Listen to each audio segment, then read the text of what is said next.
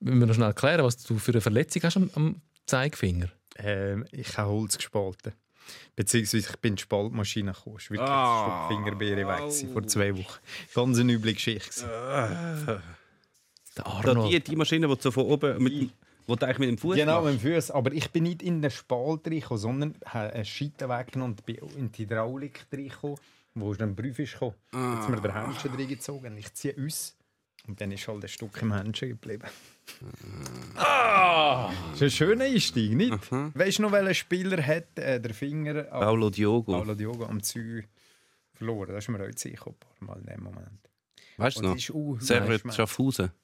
Auf den Zaun geklettert, Ja. hängen geblieben. Ja, er hat gejubelt und Jubelt am Haken und ist runtergekumpelt und ist mit dem Ehering, mit dem Ehering da oben geblieben. Und der Finger ist auch da oben geblieben. Genau, Ja, also ein Teil vom Finger. Und Sie haben ihn dann noch gesucht genau. und dann auch, glaube ich, gefunden und nicht mehr annehmen. ähm, Oh, wirst du jetzt gerade ohnmächtig? ja, Aber es hat, muss auch noch sagen, das ist, äh, er hat bei Servet gespielt und es war gegen Schaffhausen in Schaffhausen. Gewesen. Das ist dann immer gut. Und dann habe ich eben die beste Quizfrage mal können machen.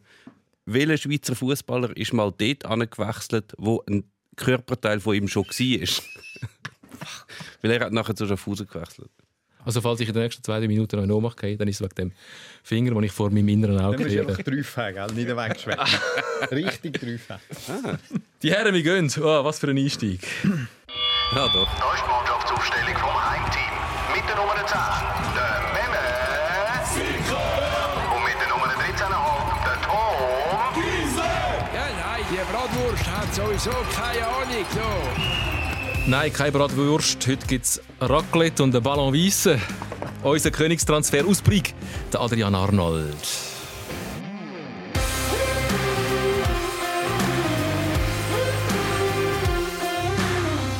Neu ist mir nicht schwindlig. Falls ihr uns im Fernsehen seht, dann äh, hört den Podcast. Dort hören ihr vor Anfang von dieser Sendung die blutrünstigen Geschichten von Meme und vom Adrian aus den Fußballstadien der Welt. Willkommen. Schön bist du da. Ja, gerne. Danke für die Einladung. Ja, sehr gerne. Ehemaliger SRF-Korrespondent in Deutschland und in Frankreich. Sport, Fußball und Politik, das wird uns auch noch ein bisschen beschäftigen heute. Aktuell Kommunikationschef vom Schweizerischen Fußballverband und damit auch Mediensprecher von der Schweizerischen Fußballnazi. Auch über die Nazi werden wir noch reden, aber vor allem Walliser. Endlich! Es hat ein Zeit gebraucht. He? Über 30 Folgen hat es gebraucht, bis endlich mal ein Walliser bei uns sitzt und wir können über den FC Sion reden. Und zwar mehr als nur äh, einen lahmen Spruch über den Constantin, sondern richtig, richtig über den FC Sion reden. Erzähl uns von deiner Beziehung zum FC Sion. Die hat schon recht früh angefangen, Adrian. FC Sio war mein Leben früher, als Kind. Das äh, ist, ist bei uns daheim ist der FC Seite omnipräsent. An der Wand, in einer, im Radio ist das durch die Stube gegangen, durch unser Zimmer. Wir haben die Sportwelle gelost, jedes Spiel gelost. Wir haben äh, hin und wieder, wir waren recht eine grosse Familie gewesen, auch die Möglichkeit gehabt, mit meinem Götti im Auto, der den Mercedes kann, übrigens, das ist nicht Schleichwerbung, aber das war schon etwas Besonderes gewesen. Und nachher mit dem Auto ins Turbio zu fahren, Ja. der FC Seite zu sehen, Bregi, Bricker, Gina, Lusier, im Goal Pitié, immer ein Gebet vor jedem Corner, äh, das alte Turbio. Ja, das ist, ist für uns, das ist für uns Wallis gsi, Identifikation und Leidenschaft. Gsi oder immer noch? Gsi. Es äh, äh, ist ein bisschen vergangen, weil äh, ja, der FC Sion halt im Aussauftritt sicherlich nicht mehr gleich ist wie früher. Wir haben einen Präsidenten, wo für viele eine, eine Reizfigur ist, auch für wo sicherlich dank ihm gibt es der FC Sion noch. Dank ihm äh, ist der FC Sion noch in der höchsten Spielklasse, aber äh, durch ihn ist auch der FC Sion nicht mehr das, was er einmal war, nämlich ein Club für Walliser und mit Walliser und von Walliser. Äh, es ist ein Club geworden, wo, wo für ihn ein bisschen Spielzeug ist glaube ich, ähm, wo er halt auch sein Geld damit verdient, was ja durchaus legitim ist, aber wo es so einem eingefleischten Fan doch ein bisschen schwieriger macht, sich 100% damit zu identifizieren. Der Christian Constantin verdient Geld mit dem FC Sion. Nein, natürlich nicht. Nein, natürlich nicht. Aber es, es hoffen natürlich alle drauf. Also er hofft darauf, dass er irgendwann mal wieder etwas verdient. Aber in grossem Modo steckt er einfach Geld rein. Oder? Also ohne, ohne die Gelder, die Christian Constantin dort eigentlich verpulvert wird, der FC Sion, wie du vorher gesagt hast, nie im Leben in der Super League spielen. Also nicht mehr annähernd. Aber verdienen, klar, er hat ein paar einträgliche Transfer gemacht, aber so wie Ja. seine Transferpolitik ist, er, er kauft, verkauft mal ein Spieler für 9 Millionen. Gleichzeitig kauft er aber sieben junge brasilianische Stürmer. Die kommen ja auch nicht gratis. Also mit der Zeit, das, das geht nie im Leben auf. Also ich sage einfach, lochen Geld. Aber jetzt geht, jetzt geht die Share relativ gross auf, wie immer, wenn wir über den FC Sion und über den, oder FC Sitte äh, Seite, genau. Genau. Das ist schon richtig sagen. Das ist so äh, komisch, der dass Oberwalliser merke. da ist. Sie sagen ja auch nicht, sie sagen ja nicht, ich sage ja nicht Martini. Martinach. Ist es einfach, um sich abzuheben? Ja, ja, Sicher. aber äh, du- für das er nie einen Walliser da hat, gehabt, ist er eigentlich nicht schlecht unterwegs im Walliser Deutsch, muss ich sagen. Aber mu- muss man, sich, also muss man sich als Oberwalliser gegen das Unterwallis abgrenzen und die einzige gemeinsame Komponente ist der FC, wo die einen einfach Sion sagen und die anderen Seite. Nein, ich glaube, so extrem ist es nicht. Aber es ist klar, äh, wir sind eine Minderheit in einer Minderheit als Oberwalliser im, im Wallis. Oder? Und Minderheiten haben halt immer, äh, glaube ich, so ein bisschen den Reflex, dass man sich muss auflehnen und, und schauen, dass man zu seiner Sache kommt. Und es ist so, die ganze Verwaltung und alles ist in Sitte. Und entsprechend äh, versucht man halt ein bisschen die Fahne vom Oberwallis aufrechtzuhalten.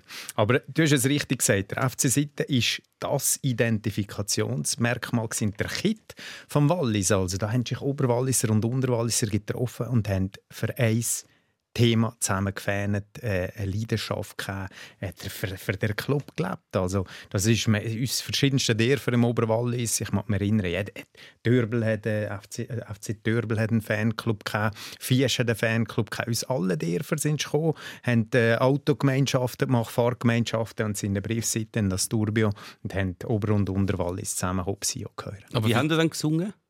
Französisch. Da eben ist angepasst. Weil, oder? Das ist Territorialitätsprinzip.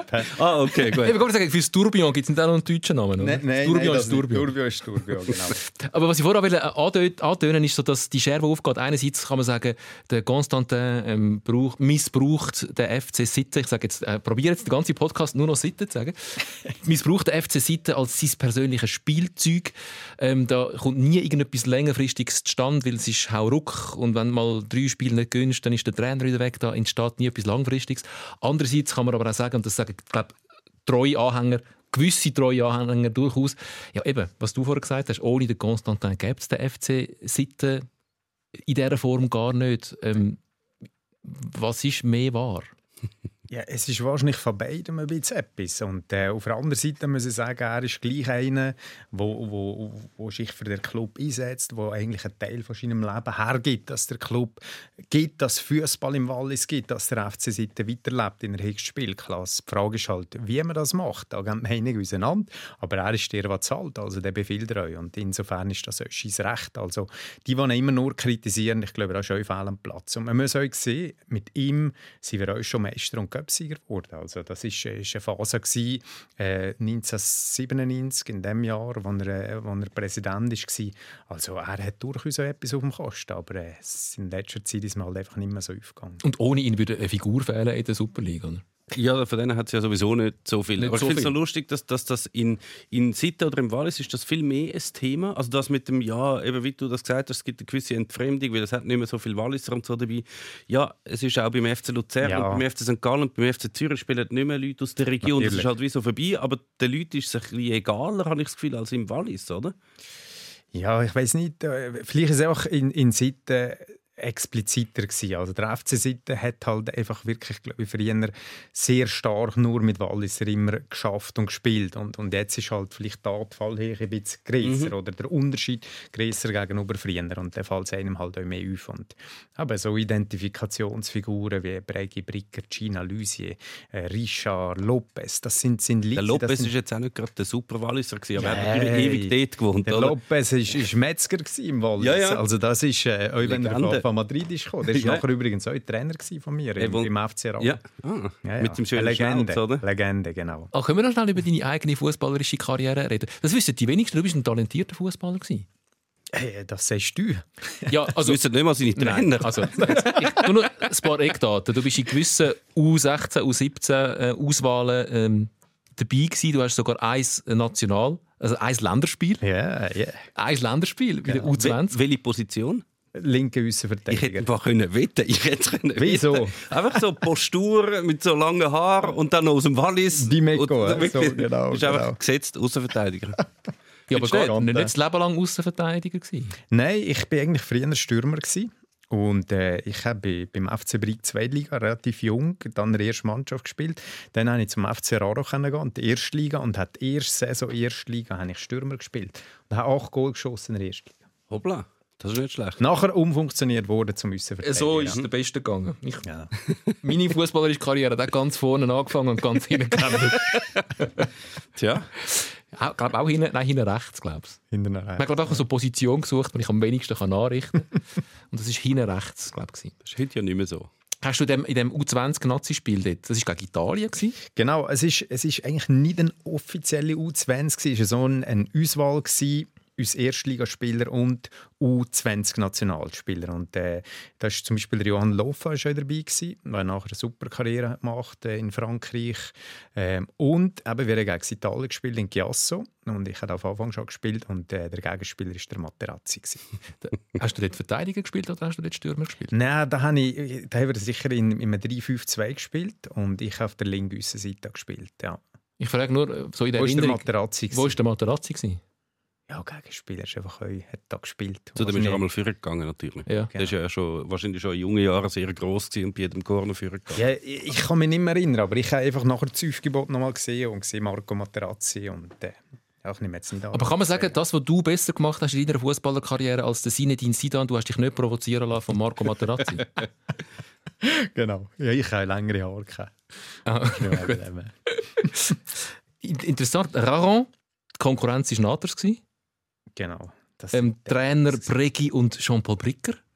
Ja, das, ist, äh, das sind fantastische Zeiten gewesen im Oberwallis. Äh, zwei Erstligisten, äh, zwei Galionsfiguren vom Walliser Fußball, beides Nationalspieler, wo der Bregi beim FC Raro ist Trainer und der Jean-Paul Bricker beim FC Naters. Und der Bregi ist gerade von der WM zurückgekommen, als er das legendäre Goal geschossen hat. WM 94. USA, WM Es gibt 94. nur einen George Bregi. Genau, auf dem Höhepunkt abgetreten als Spieler, also eigentlich, äh, muss man sagen, Hut ab. Äh, und ist auf Gut, er war schon 36 gewesen, muss man auch noch sagen. Ja. ja, aber in Summe sehen es dann noch nicht. Das Ja, ja, haben klar. wir gesehen. Und, und er ist zurückgekommen, ist ein Spielertrainer geworden und äh, Derbys gegen Naters, 3'500 Zuschauer auf dem Stapfen, im Rune Gluzeraro 2800. Äh, ja, einfach alle haben über das geredet und eine Zeit lang Raro und Naters an der Spitze von der ersten Liga. Also, das ist schon das ist also Tagesthema überall gewesen, im Oberwallis, wann du bist gekommen. Und George Prägi ist ein Trainer, Freistoß irgendwie äh, innerhalb von 25 Metern. Hast genau gewusst, jeder Goal gewusst, wann er schießt, aber er hat ihn einfach gemacht.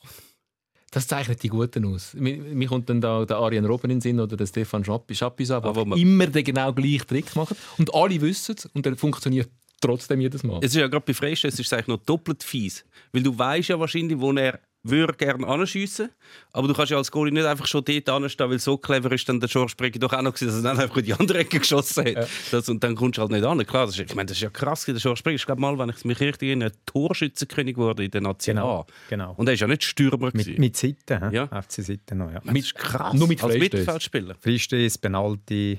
Aber auch sonst, er hat schon Mhm. reicher. Und, Ja. und er war einfach ein unglaublicher Chef auf dem Platz. Gewesen. Er ist ein Dirigent. Er hat, hat die ganze Mannschaft dirigiert und, und geführt. Das ist schon bemerkenswert. Er war einfach zu faul zum Säckeln. Der George Ja, äh, war eher von der fauleren Fußballersorte. Kann man glaube schon sagen. Ja, sein Bewegungsradius war nicht riesig, das Aber stimmt. Aber das, was er gemacht hat, war einfach top. Gewesen. Also, Ist auch in der Zeit geschuldet gewesen. Also Ja, damals hast du ja, die Spielmacher sind jetzt nicht die absoluten Sprintwunder und Laufwunder gewesen damals. genau. Der Schorsch auch nicht. Aber schön, also die Derbys, Raron, ähm, Naters, das äh, hat es ja im ganzen Land immer wieder mal gegeben. Das ist das, was dir äh, besonders gut gefällt. Also die Regionalderbys in unteren Ligen.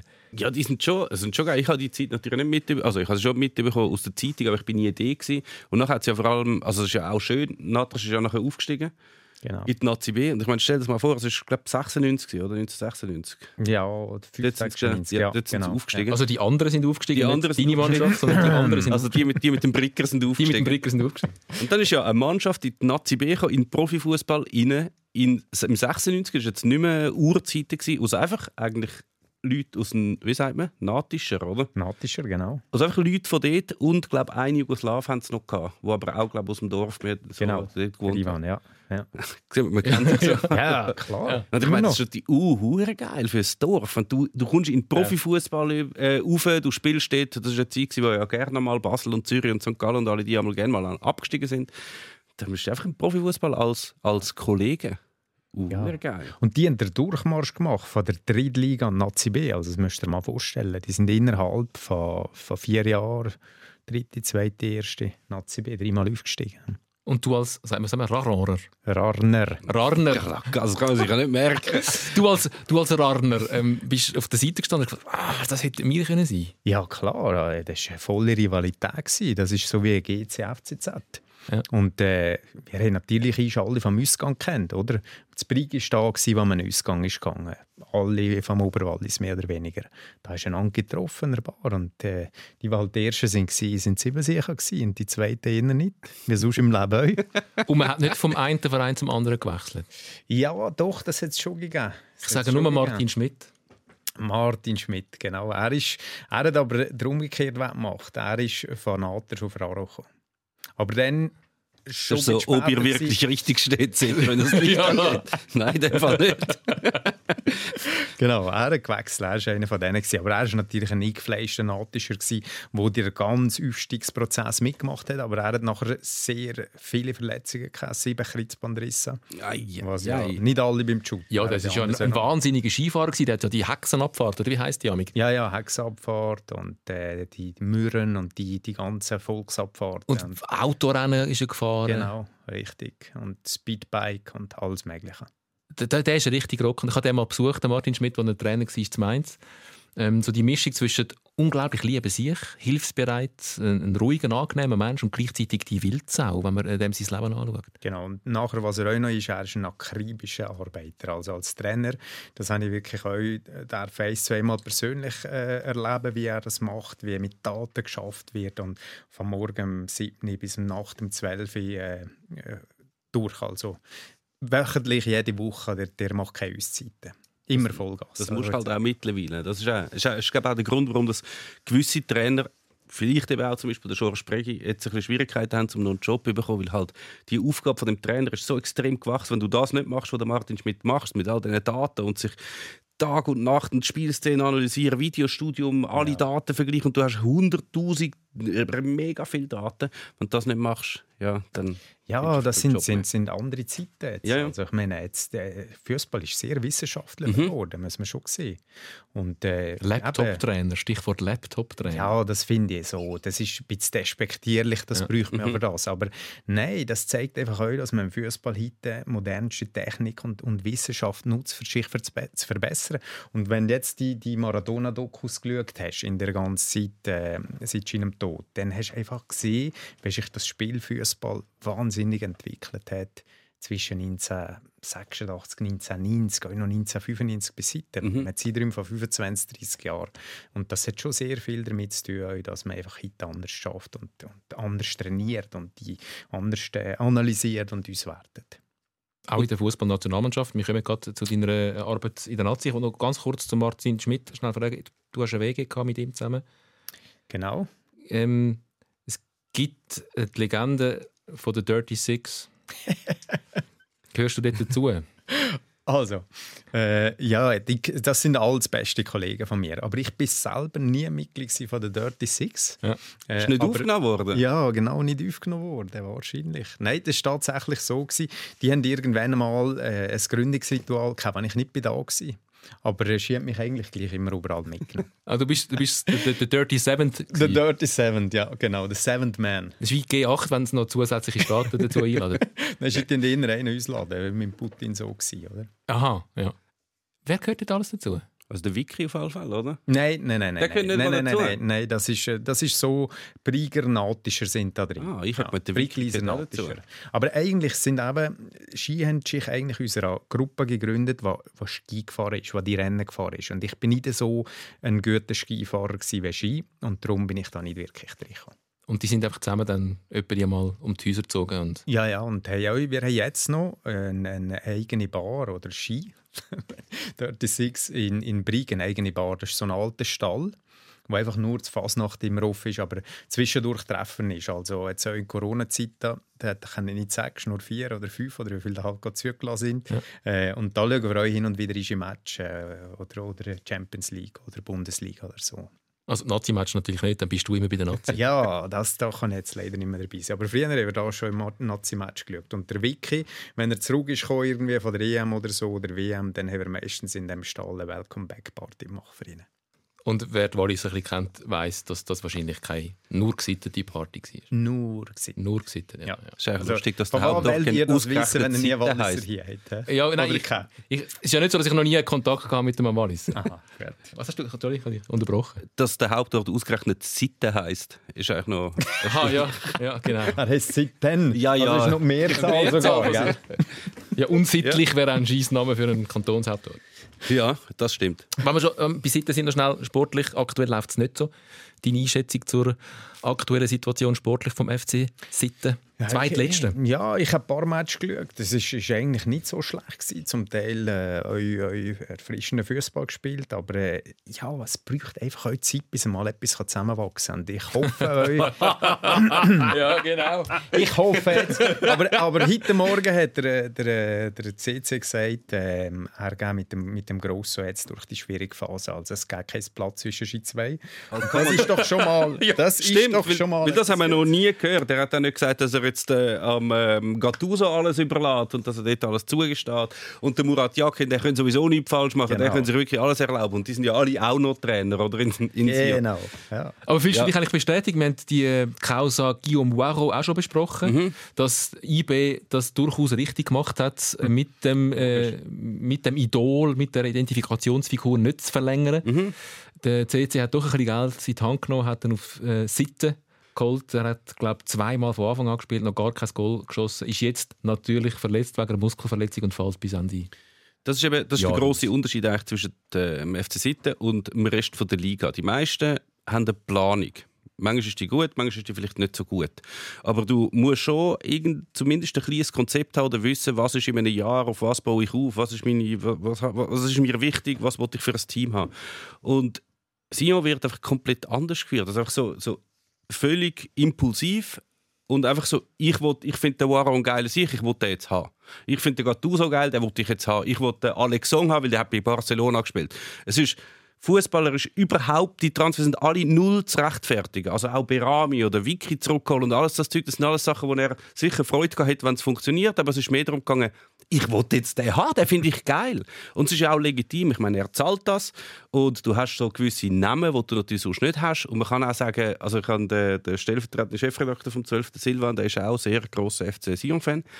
Und er tut das immer so ein bisschen verteidigen. Ich finde, es ist nur dumm. So ein Club wirtschaften mit diesen Mitteln müsste Sion eigentlich jedes Mal ein Titelaspirant oder sicher zweiter, dritter, vierter werden zumindest. Und sie sind ja einfach Reihe auf Reihe, äh, nach dies nach sie immer schlechter eigentlich. Ah, hin und wieder hat es einen Cup. Manchmal gibt es einen Göpsing und das beschönigt eigentlich das ganze andere. Sonst wären es meistens achte oder siebte. Ja, und aber er sie sind ist gleich relativ lange jetzt im Robina geblieben. Also nur, nur schlecht ist nicht. Die Frage Sie sind- ist, was wäre mehr möglich? Sie Das- sind die meiste Zeit hinter dem FC Thun klassiert gewesen, was eigentlich nicht kann sein. Gut, Thun ist jetzt abgestiegen, abgestiegen, ja. aber vorher ist Thun meistens besser gewesen. Das kann nicht sein mit diesen Mitteln eigentlich. Und er findet, das hat im Fußball eigentlich nichts verloren. Genau darum schaut man Fußball, weil es so komplett unvernünftig ist. Man hat Vernunft sonst im ganzen Leben. Überall muss man irgendwie vernünftig sein, man muss irgendwie einen Plan haben und was auch immer. Und dort hast du einfach mal einen Club und es passiert einfach etwas. Du leistest dir einen Spieler, der total überhaupt keinen Sinn macht, aber es ist geil, zum den zu haben. Dass es mehr um so Sachen geht und darum äh, findet er das noch lässig. Ich finde ich find den Weg vom FC Thun viel lässiger. Wie gesagt, bei aller Kritik, ich finde das schon auch noch geil. Es ist ja unser Alleinstellungsmerkmal ein bisschen. Ja. Fast. Ja, Ja. Wir haben Weltmeister, das sind Weltmeister, ich hole jetzt den, ich habe da Ja, und, und hey, also gib jetzt dem Waro noch ein bisschen Zeit. Jetzt ist er eine halbe Saison da, das kann mal beim Stürmer sein. Jetzt hat er noch Ja, ja. Verletzungspech. Äh, ja, ich glaube, man muss Endsaison abbrechen oder vielleicht nach zwei Jahren. Ich weiß nicht, hat er Bibe sofort eingeschlagen am Anfang? Ich kann mich nicht mehr daran erinnern. Schon, so schon ziemlich gut. Aber es geht auch nicht nur um das, dass du wie geplant Ja, hast. Wenn du, wenn du einen so. 36-jährigen Stürmer hol- holst, der sehr verletzungsanfällig wird, dann weißt du, er kostet viel, weil er hat einen gewissen Namen, ein gewisses Renommee und er wird sich vielleicht viel verle- verletzen und du kannst ihn mit hundertprozentiger Sicherheit nicht weiterverkaufen. Es ist einfach Geld rausgerührt. Das ist Vielleicht- das Alter, vielleicht wo der Bregi zurücktreten. vielleicht vielleicht schenkt er noch ein paar Goal und so und es ist lässig und die Leute haben natürlich Freude. Geil, der Waro ist da und er ist ein geiler Sieg. Es Ja, es es ist ein das. Spektakel. Weißt du, Ja. Der FC Seite ist auch ein Spektakel. Ja, ja, also, klar. Das ist wie ein, ein grosses Theater. Das, das ist immer die Frage, was will da ein bisschen? Mhm. Und, und ich kenne jetzt die genaue Absicht von Constantin auch nicht immer, aber wenn man es Er jetzt so ein bisschen, ja, wenn man es ein bisschen analysiert, es ist, es ist äh, Brot und Spiele. Mhm. Und er, er gibt nicht das Spiel. Ich verstehe, ich verstehe es zu einem gewissen Ja. Grad, verstehe ich ihn ja durchaus auch. Es gibt wie so gewisse Sachen, die ich nicht verstehe. Also, ich meine, er hat, als er den Gunja verkauft hat, dann kommst du irgendwie 20 Millionen über. Mhm. Und dann sagst du, okay, alles, alles richtig gemacht, ist alles super. Und er findet nicht, ja, ich kann es ja mal wieder probieren, sondern er findet einfach, geil, ich hole jetzt sieben brasilianische Stürmer. Weißt, du, die können ja nicht einmal alle spielen, es macht überhaupt keinen Sinn. Also, es- man könnte gewisse Sachen, man kann trotzdem ein bisschen Geld investieren und weißt, du, dann sagen, okay, gut, ich hole vielleicht zwei. Weißt, du, die können vielleicht spielen, die anderen, es gibt nicht einmal Lizenzen für die. Was, Die ich, was ich noch interessant finde, und vielleicht ist es auch ein bisschen Zufall, aber ähm, der Beitim Kasami hat wie lange? Zwei, drei Jahre? Jetzt Zwei Jahre, glaub beim ich, oder? FC Sitten gespielt. Ähm, und kaum wechselt er zum FC Basel, ist er aktuell äh, führender der Torschützenwertung und äh, kommt das Nazi-Aufgebot über. Äh, ist das Zufall oder ist es vielleicht doch nicht der richtige Ort, wenn du Ambitionen hast, als Schweizer Fußballer äh, in Sion zu spielen? Ich ich glaube, das ist, ist in der ganzen Welt so, oder zumindest in einer grossen Liga so. Meistens bist du, wenn du in einem grossen Club bist, beziehungsweise in einem Club, der halt vorne mitspielt, erfolgreicher. Die Wahrscheinlichkeit, dass du mehr Goal schießt, ist da auch höher, oder? Als auf beim FC fallst du mehr auf, bist mehr im Fokus, äh, hast auch eine Mannschaft um dich, die dir ermöglicht, noch besser zu spielen, deine Leistung zu steigern. Und entsprechend ist das eigentlich eine logische Folge. Also, wenn der FC Sitten im Moment äh, wahrscheinlich auf ersten oder zweiten Platz spielt, dann würde ich auch Nationalspieler haben. Aber wenn du halt eine Mannschaft hast, die eher mittelmäßig oder unter dem Durchschnitt ist in der Super League, ist äh, die Wahrscheinlichkeit auch höher, dass du in der Nazi spielst. Aber man kann sich teilweise schon fragen. Da könnt ihr euch noch an Leo Lacroix erinnern. Mhm. Der ist jetzt, glaube ich, immer noch vereinslos, oder? Ist er, ja. Ja, Der ich ist bei schon. Saint-Etienne noch. Ja, gewesen, ist ja. äh, Ja. außer Rang und Takt. Ich glaube, seit zwei Jahren kein Spiel mehr gemacht. Der hat ja auch jahrelang bei Sion gespielt. Ja. Dann hat er zu Basel gewechselt und er hat glaub ich, ein Spiel gemacht und dann hast du das Nazi-Aufgebot gehabt.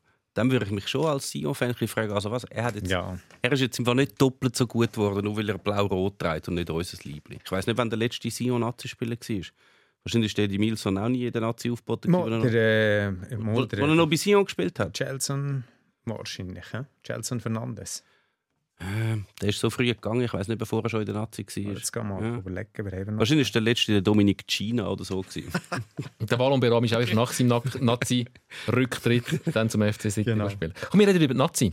Du hast Ja. gerade äh, heute, wir sind wir am Dienstag, Dienstag frühen Nachmittag. Mhm. Ich sage immer gerne, wenn wir aufzeichnen, weil nachher ganz sicher ganz wildes Zeug passiert, das wir nachher nicht besprochen haben im Podcast, damit ihr wisst, wir haben es nicht verpasst, sondern wir sind einfach vorher gewesen. so, der Ronaldo wechselt zu Sion. Äh, Uhrenvergleich. Yes! Genau, zum Beispiel. Endlich. 13.48 Dienstag Nachmittag. Ähm, ihr habt heute Bilanzpressekonferenz von, ist das, dein- das ist dein Chef? Nein, nicht dein Chef. Ist das dein Chef? Der Direktor von der Nein, Nationalmannschaft? Ist nicht dein Chef? Nein, nein. Der Chef ist eigentlich äh, der Generalsekretär vom Schweizerischen Fußballverband. Aber wir arbeiten sehr eng zusammen, der Pierre Luigi Tammi und ich. Sind die gleichgestellt hierarchisch? Äh, er ist Abteilung oder Direktor Abteilung Nationalmannschaften und ich bin Direktor Abteilung Kommunikation. Also gleich. Aber in der Nationalmannschaft, bei der Zusammenziehung, ist er natürlich der Chef und äh, ich bin eine Unterabteilung mit der Kommunikation.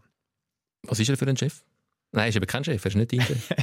Also ich habe ihn jetzt erlebt, wie er die Nationalmannschaft führt. In diesem Herbst, während diesen drei Zusammenziehung. Und äh, muss sagen, er ist ist ein sehr ein besonnener Mensch, ein ruhiger, der ganz genau weiß, was er will, wohin das er will und äh, menschlich ein unglaublich angenehmer Typ. Ihr habt heute Bilanzpressekonferenz gemacht, so ein bisschen vorher geschaut, was sind die Ziele mit der Fußballnazi? Was sind die Ziele mit der Fußballnazi? Sie sind relativ äh, unspektakulär und nicht so überraschend. Man will einfach sich qualifizieren für die Turnier. Ja, nein, also Ziel, es gibt eigentlich nächstes Jahr gibt's ja zwei grosse Sachen für die Nazi. Die, die WM-Qualifikation, Katar, und das zweite ist die Europameisterschaft. Und ein Ziel ist, dass man sich qualifiziert, entweder direkt oder über die Barrage, also als Zweit, äh, Gruppe Zweite für die WM in Katar. Und das zweite Ziel ist, dass man die, die Gruppe oder die, die erste Runde übersteht und in ein Achtelfinale kommt. Das ist so die Zielvorgabe, wo der Präsident und auch der Direktor nach uns bekannt gegeben und auch der Nationaltrainer natürlich in Absprache mit ihm. Könnten wir nicht mal so ein Achtelfinal als Ziel ähm, definieren, wo wir dann auch überstehen? Hey, hey, schau, wenn du jetzt so etwas machst und nachher spielst im Achtelfinal gegen die beste Mannschaft vom Turnier zu dem Zeitpunkt. Am liebsten gegen die beste Mannschaft. Ja, vielleicht ist Deutschland in dem Moment Ja. sind die Besten oder Ja. Spanien oder Brasilien oder Argentinien. Äh, Dann kannst du nicht jetzt schon sagen, wir wollen einfach als Zielsetzung das Viertelfinale. Wenn wir das nicht schaffen, muss das Konsequenz haben. Das geht nicht. Das ist unrealistisch. Ich glaube, auch im Fußball muss man auch immer ein bisschen schauen, wo steht man zu dem Zeitpunkt. In einem halben Jahr kann noch mal sehr viel passieren. Äh, wie ist die Mannschaft äh, von Verletzungen äh, vielleicht auch gescholten oder nicht? Äh, was sind für Umstände gewesen? Wie sind die anderen Mannschaften daraus gewesen? Darum glaube ich, ist das eine realistische Zielsetzung. Ich finde es immer noch eine hohe Zielsetzung für die Schweiz. Das ist nicht mindest. Ja, das ist eben, das, da kehre ich wieder bei auch Ja. das Wissen, was ich äh, jetzt eigentlich während einem Jahr immer überall gespürt seitdem dass ich selber dabei bin. Wir wollen mehr. Ja, man erwartet viel. Ja. ja. das ist gut, dass man mehr will. Mehr will ist gut, aber immer das als Selbstverständlichkeit nehmen. Das ist ja so ein bisschen das, wo, wo ich sie finde, bleibt wir doch am Boden. Also, es ist gut, wenn man sich hohe Ziele setzt. Und das macht der Trainer, das machen die Spieler auch. Das ist super, ich finde das so eine coole Mentalität. Das ist eigentlich untypisch schweizerisch, dass man sagt, wir wollen mit den Besten mithalten oder wir wollen mal so ein Turnier gewinnen. Das ist untypisch, aber äh, das lässt zum Teil eine Erwartungshaltung uns, die nicht immer 100% realistisch ist. Äh, Nicht, dass ich das jetzt. Also weißt, wenn du machst eine Liste und sagst, okay, zu den wie viel besten Nationalmannschaften von Europa gehören wir? Dann kann man sich, glaube ich, sagen, okay, wir gehören wahrscheinlich zu den 16 Besten. Ja, jetzt sind wir Rang 16 im Moment. Genau. Das ist, also, Ja. das heißt, das heißt eigentlich in ein Achtelfinale kommen. in Europa, äh, das ist, ist Ja, ja, Weltrangliste. Ja, gut, Weltrangliste schaue ich gar nicht an. Also, Ja, aber da ist äh, Brasilien, Argentinien, Mexiko. Klar, aber teilweise, du weißt, wie die Punkte teilweise komisch gezählt werden Ja. und so. Jetzt Ja. hat, hat sich zwar verbessert, aber wenn du sagst, wir gehören zu, in Europa zu den 16 Besten und du sagst, ja, wir wollen in ein Achtelfinale kommen, musst du sagen, ja, logisch, wenn wir in ein Achtelfinale kommen, dann Ja. gehören wir auch an. Ja. Alles drüber ist eigentlich, äh, eben, Ja. darum kannst du sagen, es ist, es ist das Mindestziel. Wenn du Granit Xhaka willst fragen, der würde sagen, das Ziel ist eigentlich der Weltmeistertitel. Ja, Oder ist der ja- Europameistertitel. Ja, nicht, ja. weißt, der war schon mal Weltmeister. Gewesen. Der kann so etwas Ja. sagen. Mit der U17. Damals hat er auch gesagt und Mhm. hat die Mannschaft dahin geführt. Und der Granit spielt bei Arsenal. Also ist, äh, jetzt sind sie zwar eher gerade im Moment No. nicht top drauf. no. Ja. ähm, aber äh, der, der, also der, das ist Weltklasse, oder? Und, und so einen, finde ich, kann ich mal so etwas sagen. Ist in Ordnung. Und, Der und ja doch, also wenn er das will sagen, kommt er aber mit dir ein Problem über, oder? Nein, nein. Und, und wir haben ja über das geredet. Also, und ich habe mit ihm auch schon über das geredet. Und man sagt, Granit, du weißt, du setzt die Latte hoch. Und er sagt mir, «Schau, mir geht es auch darum, ich will das Gen, äh, dass man immer einfach das Bestmögliche will erreichen diesen jungen Spielern richtig impfen. Und er ist Captain und ich finde das cool. Aber es birgt das Risiko in der ganzen Kommunikation, dass man, wenn man es nicht kann erklären kann, oder? Und, und heute hast du vielfach nicht mehr den Platz zum Erklären. Weil die Schlagziele, was steht, ist, wir wollen Weltmeister werden, oder? Dann gehst du aus Aber, der und dann ist schon, und ja. dann wird das gelesen und wird Fall eigentlich als und an dem wirst du nachher gemessen und, und ich finde es sehr schade, dass, dass viele Sportjournalisten nachher auch dann relativ stark auf, der, auf dem Plakativen drauf berufen oder, oder bleiben, wenn sie ihre Berichte schreiben und sagen, das hat er gesagt und hier sieht er. Mhm. Aber was wir noch zusätzlich gesagt haben, das fällt dann eben sehr weg. Können wir über den Granit Xhaka reden?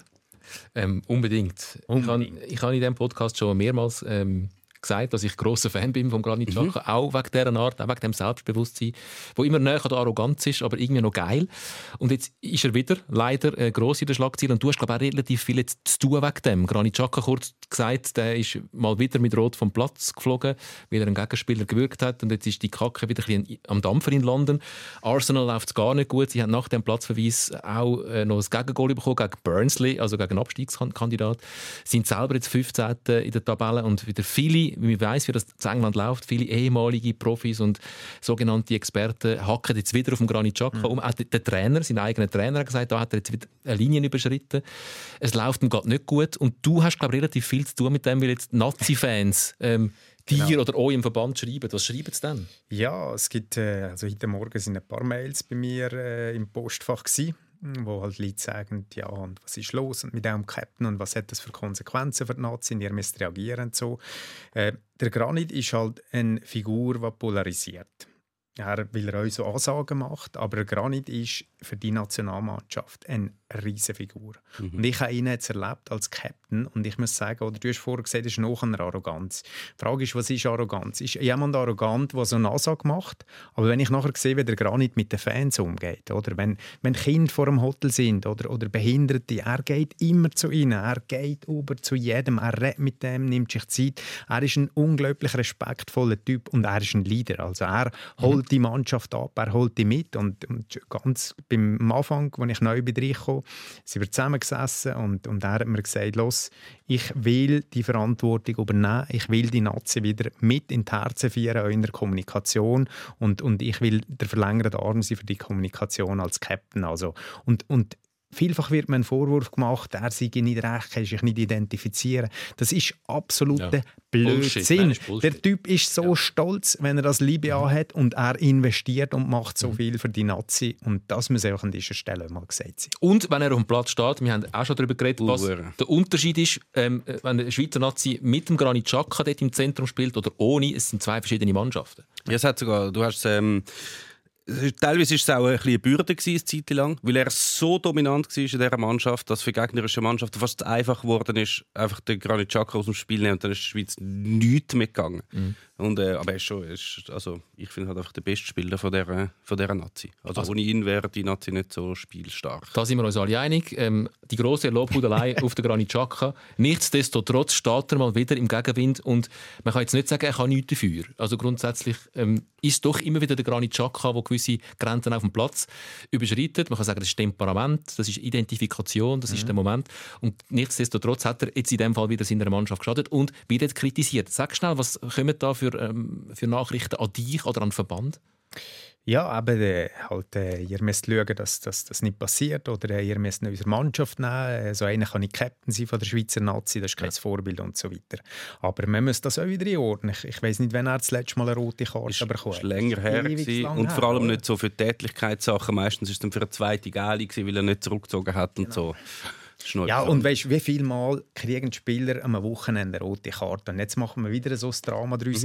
Klar, er hat, äh, hat Mhm. hat eine damals die, er Vorgeschichte. hat eine Vorgeschichte mit Arsenal, das ist so. Und die Vorgeschichte ist schwierig gewesen, aber euch Chapeau, das System nochmal rauskommst. Mhm. Also ich weiss nicht Menge Spieler, wo, wo nach so einer Geschichte nachher beim Club bleibt und, und sich nochmal kann etablieren als Stammspieler, sogar Vize-Captain oder Captain wird. Äh, also es zeugt euch. Und ich sage so, wenn ich jetzt den, den, den Chaka kenne, wird er euch aus dieser Situation wieder rauskommen. Er ist mental unglaublich stark, äh, der vertreibt viel, der teilt uns. Äh, Ob es bei Arsenal ist oder nicht, das weiß ich nicht. Das müssen, müssen wir jetzt halt ja, beobachten und schauen. Vielleicht Das finde ich schon krass, wie, ich meine, wie viel das der schon abbekommen hat. Ja. Für, für diverse Sachen in der Nazi, mit, dem- mit dem Doppeladlerzeug bei Arsenal, dann zuerst eben wegen der roten Karte, wegen der gelben und roten Karte, wegen Platzverweis, dann mit dem Trikot wegrühren und alles und alle vernichtet ihn und Ja. er steht einfach immer noch dort. ja, Ja. Heftig. Also, man muss also, weißt dass du nicht mal sagst, so, hey, weißt du was? Ich- absolut. Ich gehe jetzt irgendwie zu Sunderland oder so und mache mir einen schönen Lebensabend. Also nur von, von wegen schon lange keine Rote mehr bekommen. Ich glaube, in diesen 140 Spielen, die er gemacht hat für Arsenal, es gibt nur jemand andere in der Premier League, der in diesem Zeitraum mehr Karten gesammelt hat als der Granit Xhaka. Ich glaube 37 Gelbe und 3 Rote. Also er hat schon... Gell, darfst du durchaus Ah, sagen. ja, das ist Also eine Art auf- vom seiner Position, ja. Und so. Aber müsste, Ja. er, müsste er neu anfangen irgendwo? Ist, ich habe mir- so das Gefühl, es ist recht lang ruhig gewesen. Er ist aus dieser letzten Krise rausgekommen, er ist wieder Leader geworden. Er hat, und es braucht so wenig. Und dann stehst du wieder am gleichen Ort. Müsste er vielleicht mal ganz neu anfangen in einer, vielleicht in einem anderen Verein, vielleicht sogar in einer anderen Liga. Also Also weißt nicht immer auswählen, gell? kannst nicht immer so, auswählen. so funktioniert es ja nicht im Fußball. Es ist nicht, dass er sagt, du, ich probiere es jetzt mal, äh, was, äh, Real Madrid. Ich gehe jetzt mal zu Real Madrid. Das geht ja dann auch nicht. Also was ich glaube, er funktioniert in jeder Liga. Also mit, mit seiner Spielart und, und seinem Talent und seinem Können, äh, ich glaube, der kann überall gehen. Ja. Ich glaube sogar in der Super League. Sogar zum FC City. das wäre vielleicht der Erste, der beim FC City wieder Nazi-Spieler wäre.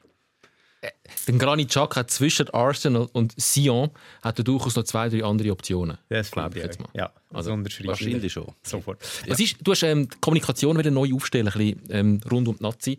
Da ist auch viel Kritik gekommen in den letzten Jahren, dass der Wladimir Petkovic jetzt auch nicht der ganz, ganz, ganz grosse Kommunikator ist. Was sind da deine Ziele? Findest du, sind wir gut unterwegs?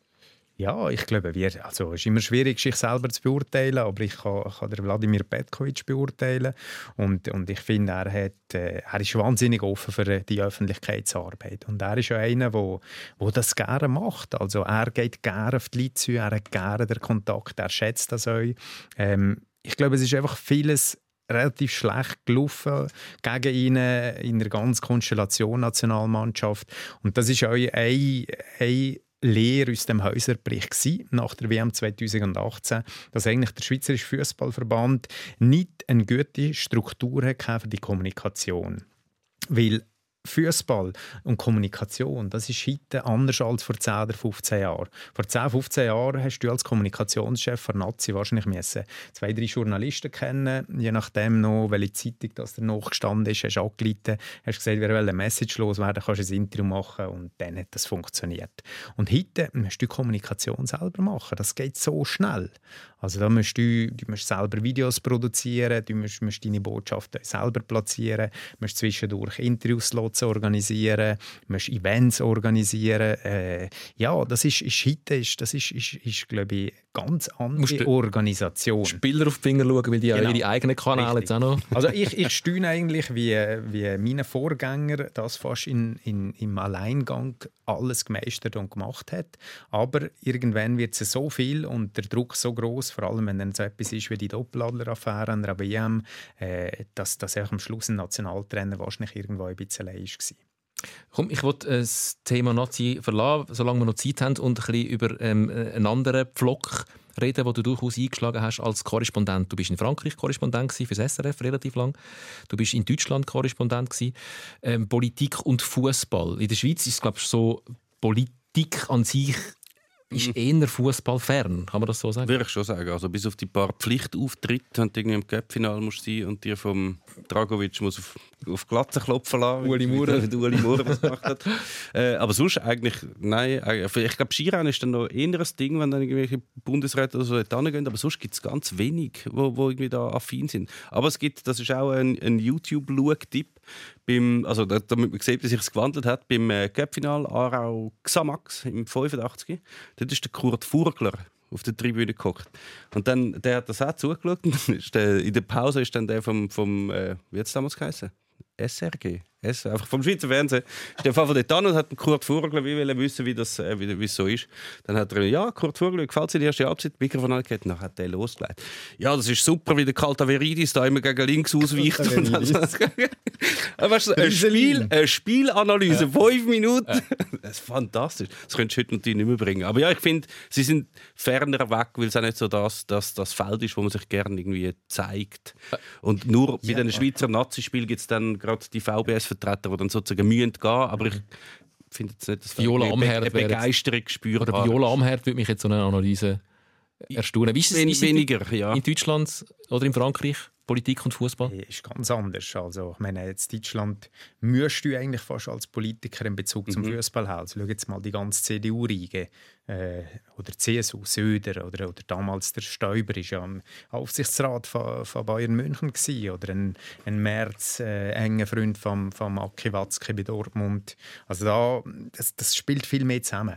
Aber ich sage, das ist ein ungenutztes Potenzial von der Schweizer Politik. Und, und ich sehe jetzt da, wir haben, haben das auch als, als Teil von unserer Kommunikation drin, dass wir sagen, wir wollen die Politik mehr binden. Wir wollen näher auf die Politik zukommen. Die Politik muss näher zu uns kommen. Weil es gibt so viele Anknüpfungspunkte und gemeinsame Nenner. Fußball ist integrationspolitisch wahnsinnig wichtig. Wir haben in der Schweiz 300'000 lizenzierte Fußballerinnen und Fußballer aus 179 Nationalitäten. Ja, und wenn du quasi in eine, Ausland kommst, eine Fußballmannschaft hast, als Kind oder so, ich habe das gesehen bei meinem Bub im Ausland, wo wir auf Berlin sind, Sobald er im Fußballclub war, hat er Freunde gehabt. Mhm. Drin gewesen. Wie er hat die Eltern kennt, auf dem Schulplatz hier, zack, kommst, kommst ins Leben drin. Ich selber habe Shooten mit, mit Freizeit-Kickergruppen. Äh, plötzlich hast du jeden Donnerstagabend nachher noch zwei, drei Bier getrunken und so weiter. Also integrationspolitisch. Zweitens, Gesundheit. Wie viel gesundheitliche Bewegung machen Kinder heute? Die den ganzen Tag an Playstation zocken sind, wenn sie drei bis viermal pro Woche auf dem Fußballplatz sind. Also dafür geben sie für Kampagnen wahnsinnig viel Geld aus, dass, dass die irgendwie gehen, säckeln oder im Sandkasten umeinander springen, aber auf dem Schulplatz spielen. Und das Dritte ist bildungsmässig. Du lernst dich in einer Gruppe integrieren, du lernst in einer Gruppe umgehen, du musst dich unterordnen, einordnen, auf ein Ziel hin schaffen. Das sind all Sachen, die die Politik eigentlich versucht, in die Gesellschaft reinzubringen. Und wir im Fußball haben es. Also jetzt müssen wir nur noch schauen, dass man es zusammen verknüpfen kann. Und hey, wo hast du ein Zielpublikum von 300'000 lizenzierten Fußballerinnen und Fußballer? Wo hast du ein Zielpublikum mit einer Nationalmannschaft, mit einer Super League? Also Politiker haben alles Interesse, euch näher zum Fußball zu kommen. Das habe ich jetzt auch schon gespürt in, in der kurzen Zeit, als ich beim Fußballverband bin. Und wir werden versuchen, das wirklich die, die Band näher zu bringen, zu knüpfen. Wie ist denn dir gegangen in Deutschland? Mit wem hast du dann geshootet? Äh, ja, das ist, ist so. Äh, ich habe eigentlich in, in, in drei verschiedenen Freizeitgruppen gekickt. äh, Freizeitgruppe, das ja, Freizeitgruppe. So Eins war, dass, dass, da bin ich durch, durch den Korrespondent von, von dem, ähm, CH Media, der, der Christoph Reichmuth, der schon lange in Berlin ist, der selber auch ein riesen Fußballfan ist, FCL-Fan. Übrigens hat mir ein FCL-Liebling geschenkt. Oh, das ist aber gemein. Oh, oh. Das ist gemein, ja, ja genau. Ja. Und äh, er hat mir dann gesagt, komm, wir haben immer am Donnerstag am Abend an der Turnhalle an der Rigaer Straße eine Gruppe. Da hat es Journalisten von der Taz, äh, vom Spiegel, aber auch so querbeet unserer Gesellschaft. Einer hat ein Velogeschäft gehabt, der andere eine Autowerkstatt, äh, einer war Hartz-IV-Empfänger, dann sind, sind irgendwie, einer hat einen, einen türkischen Dönerbude gehabt, wo seine Frau immer geschafft hat, wenn er, äh, wenn er mit uns shooten Also es ist so, ein Abbild von der Gesellschaft gewesen. Es ist nicht so die Blase von Bundespressekonferenz, wo die Elitären miteinander waren. Und da habe ich eigentlich immer nach dem Spiel, wenn wir sie zusammen ein Bier oder zwei oder drei oder noch eins mehr sie reichen, gespürt, was, was ist eigentlich so das Gefühl für, für Politik, was im Land geht. Und das ist, ist, ist super wertvoll gewesen. Also das ist das, wenn, wenn der Adrian Arnold als Korrespondent dann aus Deutschland berichtet hat und der Satz gesagt hat, ja, wenn man sich umlässt, so im Volk... Der hat vorher schon in der Turnhalle in der Garderobe, hat schnell seine Kollegen beim, beim siebten Bier mit einem Kollegen von dir, von deinem Freizeitkicker. Es, es, es klingt jetzt banal, aber das war ein wichtiger Teil von dem, ja, ja. Weil, weil da die, die Gesamtgesellschaft eigentlich abgebildet war. Und weißt, das andere, was noch dazu kommt, im also, Fußball... Also, ein ganzes Geschlecht ist ja nicht dabei gewesen, muss man vielleicht noch sagen. Das Doch, nicht hey, ganz hey, hallo, wir, haben, wir haben Frauen auch drin. Ah, okay, ja, Es sind zwei Frauen mitgekickt, ja, tatsächlich. Und äh, ja, das ist, es ist, was im Fußball nochmal etwas Besonderes ist. Im Fußball sind immer alle gleich. Wenn du die kurze Hose hast und das ja. Liebling Stulpen, ist auch jeder gleich, egal was er macht in seinem Leben. Und das ist doch auch etwas Fantastisches. Wo gibt es das heute noch? Ja, da sind wir jetzt schon relativ nah beim, bei einem anderen Walliser, beim Sepp Blatter, der das, das Weltumspannende vom mhm. Fußball immer predigt. Und das stimmt natürlich schon. Also, alle, die mal geshootet haben und wo ich geshootet habe als Junior, hat es schon Sportarten gegeben, die sind ein bisschen elitär gewesen. Tennis, Golf sowieso. Ja, also äh, Tennis, Sportarten gegen Mannschaftssportarten kannst du natürlich auch nicht vergleichen. Nein, aber der Tennis bist du doch im Tennisclub gewesen. Also weißt, du bist im Tennisclub. du hast schlussendlich allein gespielt. Ja, nein, aber du bist, bist Teil von einem, von einem Tennisclub. Mhm. Man hat sich dort getroffen und dort habe ich aus der Distanz immer gefunden, ja, das sind, die müssen sich das auch können leisten. Das ist wie ja, so ein bisschen, ein bisschen eine Elite unter sich und das ist im Fußball nie so gewesen. Klar, äh, Mannschaftssportart, aber mhm. der Fußball ist durch alle Schichten durchgegangen. Immer. Das hat sich ein bisschen gewandelt, Tennis und auch Golf sogar. Ja. Ist nicht mehr der, der elitäre Sport, aber du, das ist durchaus eine Kraft, wo, wo gesellschaftliche Kit kann erzeugen. Ja, also extrem wichtig. Also gerade integrativ sowieso und es ist halt auch etwas unglaublich internationales. Das ist eben, du könntest überall Korrespondent sein auf der Welt und du findest immer die Gruppen, wo du genau. gerade könntest genau. Das ist und bist sofort immer drin, weißt Sehr dankbar, ja. Aber es ist ja immer so, dass, wenn man an das denkt, das sind immer so die, die schönen Sachen vom Fußball und die, die Kraft, die er auch hat. Das ist ja das, was der Sepp Blatter halt immer, immer gesagt hat. Und das sagen auch alle, die ganz oben sind. Ja. Aber für viele ist das eben schon meilenweit entfernt von dem, was, äh, was der Fußball heute eben auch noch bietet. Also halt, äh, du hast schon die, die, die, die Großclubs und so Spitzensport und Profisport ist schon etwas anderes, als das einfach irgendwo angehen und mit irgendwelchen Leuten shooten. Dort hast du das dann nicht und dort hast du noch natürlich innere Ablehnung gegen das andere. Wenn es nur das gibt, Fußball als Hobby und lässig und mit der integrativen Kraft, würde glaube Politik viel mehr mithelfen, wenn es nicht das Image gibt von dem anderen, würde ich jetzt mal Ja. Also das heisst, Viola Amherd müsste nicht unbedingt am Cup-Final auftauchen, sondern mal bei einem Zweitligaspiel. Ja, sollen wir wieder Ah, go FC Junioren schauen? Oder Als, ja. Raron. FC Brick, die wohnt, ja, die wohnt noch beim Schubplatz. Wir sind nicht weit voneinander aufgewachsen. Ja. Viola, ja, ich habe das Gefühl, im Wallis oder im Oberwallis alle sind alle irgendwie näher beieinander aufgewachsen. Ist halt nicht so groß. Ist halt einfach auch nicht so Doch gross. groß, flächenmäßig wahrscheinlich schon, oder? Klar, Ja. ja. sonst gross. Und äh, 90'000 oder so, ja. Ja, das ist ja nicht klein. Ja, ja. Aber was- sind denn die anderen? Du hast gesagt, bei in drei verschiedenen Kicker-Truppen hast du gespielt. Das eine Ja, sind, genau. eine Journalistentruppe. gewesen. Genau, nachher eins ist es so, das sind Diplomaten gsi, gegen Korrespondenten.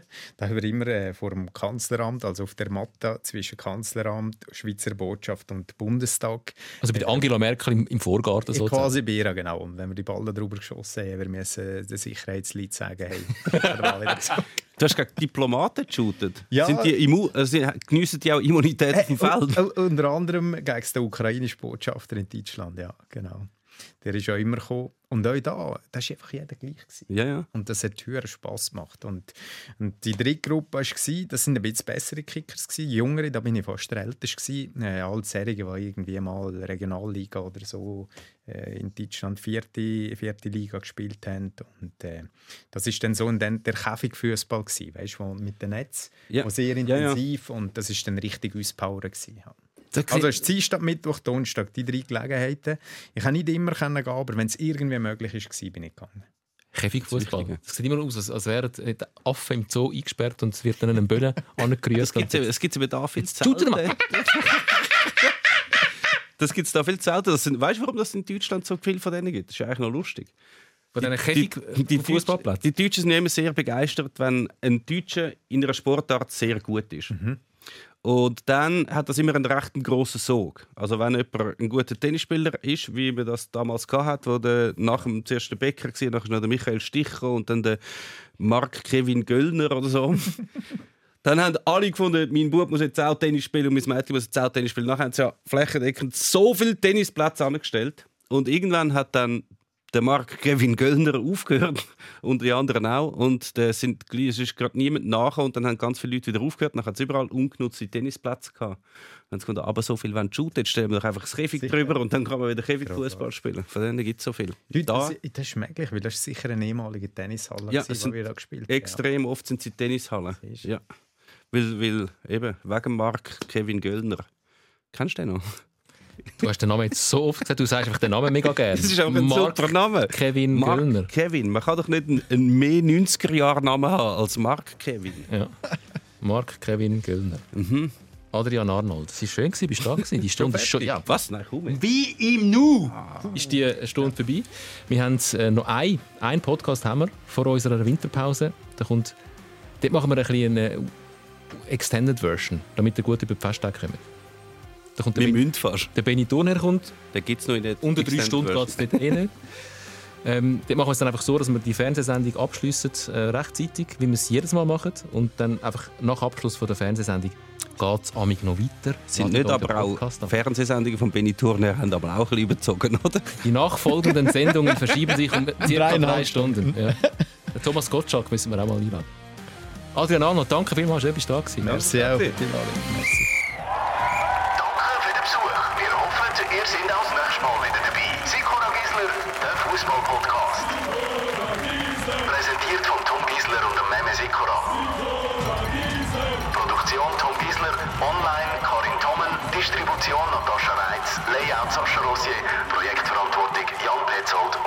Witzig. Nicht mehr besprechen. ah ja, nein. du Mit musst- mir? Ja, ja, natürlich mit dir, mit ihm. Ist ja sonst niemand Ja, da. sonst ist niemand da. ähm, ja, nein, die, die, die Auslosung für die WM-Quali-Gruppe mit Italien. Was ist das mit dem Italien eigentlich? Ja, das ist das neue Frankreich. Eine Zeit lang haben wir doch immer Frankreich gehabt und jetzt sind wir Italien. Ja. Ja gut, die Chance ist noch höher. Also du hast halt einfach immer jemanden vom ersten Topf dabei und so viel hat es dort nicht Das dabei. ist so, ja. Also ja, wir hätten können im ersten Topf sein Hätten wir können, ja. Ja, wenn das wärst, ist halt eben die Wahrscheinlichkeit viel höher, dass das nicht so, ja. Dann hast du wieder im zweiten Top zwei, drei Mannschaften, die top sind, aber eben nachher ein paar, die eher auf Einschrägen sind. Das finde ich, im manchmal ist das wirklich erschreckend, wie wenig Bescheid das in Fußballclubs und auch bei Verbänden, wie wenig Bescheid sie über die Auswirkungen von gewissen Sachen haben.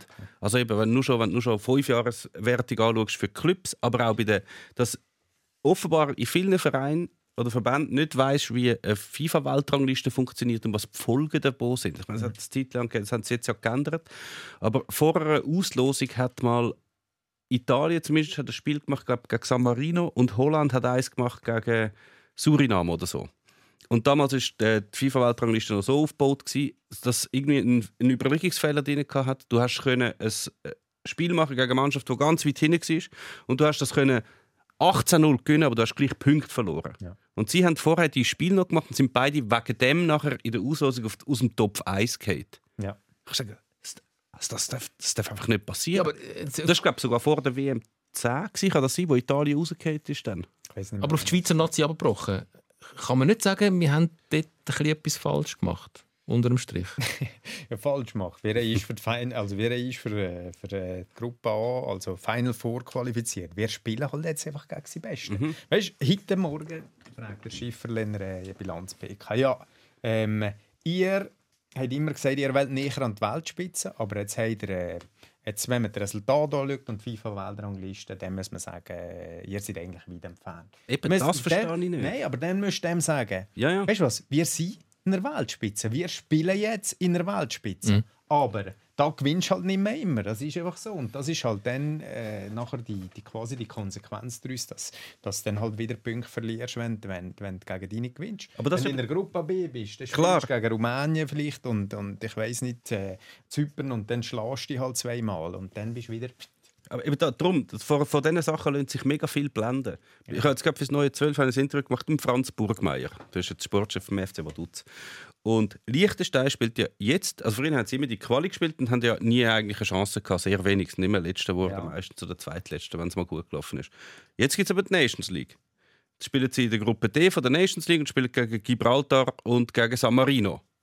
Und sie kommen nicht mal weiter. Also sie haben einmal verloren gegen Gibraltar und einmal unentschieden, ja, gegen San Marino auch unentschieden. Aber bei Ihnen in der Zeitung steht, nein, hey, so viele Punkte haben wir noch nie geholt in ja. einem Jahr. Ist doch gut für dich. Hat der Burgmeier gesagt, das ist, das ist, das ist, das ist, ist doch gut. So schaust du nicht an. Mal, das ist einfach falsch. Das ist falsch. Das ist eine du findest, wir sind, wir, sind ja. gut auf, wir sind auf guten Weg dabei. Die Gegner haben einfach geändert und das musst du doch berücksichtigen. Ja, aber für das Selbstwertgefühl der Liechtensteiner ist doch das schön, wenn sie jetzt ein bisschen mehr Punkte sammeln. Nein, es ist nicht schön, wenn du gegen Gibraltar dich nicht für das Final Four ja, Turnier qualifizierst. Das ist nicht schön. Dann kannst du nicht sagen, hey, wir haben so viele Punkte gehabt wie nie. Das nützt doch nichts. Ah. Es braucht einfach sie ein bisschen eine, eine breitere Analyse, weißt, dass man mhm. verschiedene Faktoren einbezieht und mal sich zurücknimmt und nicht nur emotional sagt, wer sie super oder wer sie weniger gut, sondern einfach mal anschaut, wie ist die Situation, warum Logisch. spielt man da, gegen wer spielt man, mhm. das, so wie du jetzt sagst. Nein, absolut. Ich, ich ja, die Analyse das, bin ich absolut ja. mit dir einig. Das haben wir da in diesem Podcast schon mal gesagt. Ja, ähm, äh, ist grossartig, was in den letzten Jahren die Schweizer Nationalmannschaft geleistet hat, wo die Schweizer Nazi steht. Unbedingt. Ich sage nur, ist blöd, ist man jetzt in der Top 2 gefallen, das wäre vielleicht gar nicht passiert. Ja. Ja. Und, ja. und es ist nicht so, dass man die Nations League voll Hahn gespielt hat und dann Nein. muss man sagen, okay, jetzt hat es halt nicht für mich gelangt, sondern die Nations League braucht man dann ja. zum Sachen testen und dann verliert man mal das Spiel gegen die Ukraine. Ja, nein, es war blöd auch zum Beispiel, dass du halt das Spiel gegen Kroatien verloren hast. Weil mhm. da, das ist, wenn genau. du das gewinnst, bist du vor Holland wahrscheinlich. Und, Aber musst wieder sagen, das Ziel war, in der Nations League zu performen, oder? Und, und wenn drei Matches in, in sechs Tagen sind, das, oder? Dann kannst du nicht äh, in einem Freundschaftsspiel, wenn du nachher gegen Deutschland spielst, äh, gegen Kroatien, der Chakandal in 90 mhm. Minuten Absolut, läuft, natürlich. Weißt? Ja, ja. hast halt gewechselt. Gut, man muss sagen, Kroaten sind jetzt auch nicht mit der besten Besetzung Nein, aber es scheint, wenn du siehst, wie im Schluss noch gewechselt Ja, ja. ja, ja. Nein, aber ich sehe, ich sehe das natürlich auch, dass, dass du dass die, die Analyse und so, dass, dass man die macht. Und ich finde es einfach komisch, dass das, wenn jemand von außen das anschaut, der keine Ahnung hat, der einfach nur das Resultat anschaut und sagt, hey, ihr seid viel schlechter als letztes Jahr. Ja. Kann ich verstehen, dem kann man das erklären, aber intern, Leute, die in einem Fußballverband oder in einem Club arbeiten, die, denen muss das auch klar sein, sonst sind sie einfach am falschen Ort. Also. Wir werden nicht Europameister wahrscheinlich nächstes Jahr. Wir sind eher nicht, nein, uh, wir sind schon Europameister geworden. Eigentlich zweimal sogar. Bei den Junioren. Einmal bei den Junioren, die U17. Mit Senderos und so. Und jetzt bin ich gespannt aufs zweite Mal. 1924. Aha. Weißt du nicht mehr, Tom? Wie habe ich das können vergessen, dass wir 1924 Olympia, Olympiafinal. Mit Äh, vier, vier teilnehmenden Nationen. Nein, mit sehr vielen teilnehmenden Nationen. Aber die Schweiz ist bis im Finale gekommen und dort hat es noch keine Weltmeisterschaft gegeben und auch noch keine Europameisterschaft. Das heisst, der beste Europäer war automatisch Europameister. Gewesen. Äh, Im Finale verloren gegen Uruguay. Aber lustigerweise hat niemand, auch dort, dann sind wir wieder bei den tiefen Ziel, es hat niemand in der Schweiz gedacht, dass sie so weit kämpften. Und sie, haben das, äh, sie sind an das Turnier gereist und haben das Rückfahrtbillett gelöst, nämlich die billigste Variante. Das heißt, du musst innerhalb von 10 Tagen wieder heimkommen. Und dann sind sie blöderweise im Finale gekommen. Und der ist mehr als 10 Tage später. Gewesen. Und dann haben sie gesagt, jetzt haben wir kein Geld, wir müssen jetzt heimgehen. Also, ich hätte vor dem Finale heimgehen. Und dann haben sie einen Aufruf gemacht, daheim in der Zeitung, wieso hey, spendet, damit wir das Finale spielen in Paris. Und dann haben sie, äh, das ist dann zustande gekommen. Dann haben sie das Finale spielen und 3-0 verloren. 1924 ist das. Ja? Dass ihr das nicht mehr wisst. Sogar Adrian etwas, etwas gelernt. Ja, wir jetzt wirklich etwas gelernt. Schöne Geschichte. Eine schöne Geschichte. Grande. Grande!